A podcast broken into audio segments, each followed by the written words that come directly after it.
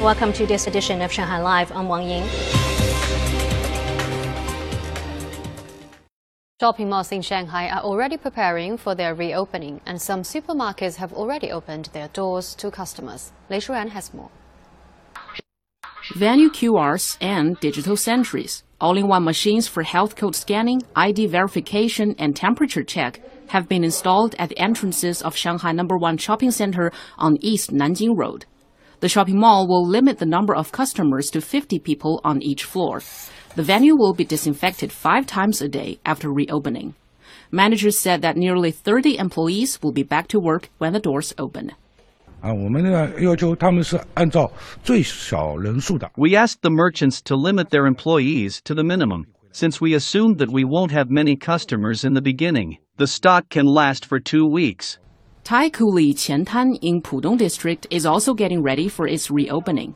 An outdoor dining space will be set up in the shopping mall's outdoor plaza for people to enjoy a sit down meal while maintaining pandemic management and control measures. A dining space will be set up here and people should stay two meters away from others. Customers can eat here after shopping.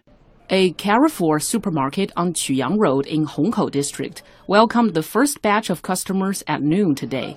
Currently, 10 neighborhoods in the Quyang Road subdistrict are listed as precautionary areas. One person from each household can get a permit to go shopping twice a week. They have 38 supermarkets within the subdistrict to choose from. We received nearly 50 to 60 customers in the past hour and our stock is at 3 to 5 times more than usual amount. In suburban Songjiang, about 260 supermarkets and grocery stores have reopened their doors to customers. By March, nearly 850 multinational companies had set up regional headquarters in Shanghai. The city is also home to more than 510 foreign-funded R&D centers. Many of them are looking forward to the local market's potential opportunity. Many of these companies are considering the long term stability of China's economy and have announced further investments in the Chinese market. Chemical manufacturer Huntsman has its Asia Pacific headquarters as well as its regional R&D center in Shanghai, saying it's ready to get its production capacity back to normal here. The company intends to introduce more sustainable PU solutions in China to help make advances in the automotive and building materials industries. Pharmaceutical giant Merck reported that although their new expansion plans are slightly behind schedule, they plan to return to a steady mode post pandemic. Automation firm Siemens is also showing confidence in the Chinese market. Its medical device division has resumed production in Shanghai, saying the COVID 19 pandemic will not affect its determination to further strengthen its localization strategy. The Democratic People's Republic of Korea yesterday recorded eight more deaths and nearly 393,000 more people with fever symptoms amid a growing COVID 19 outbreak.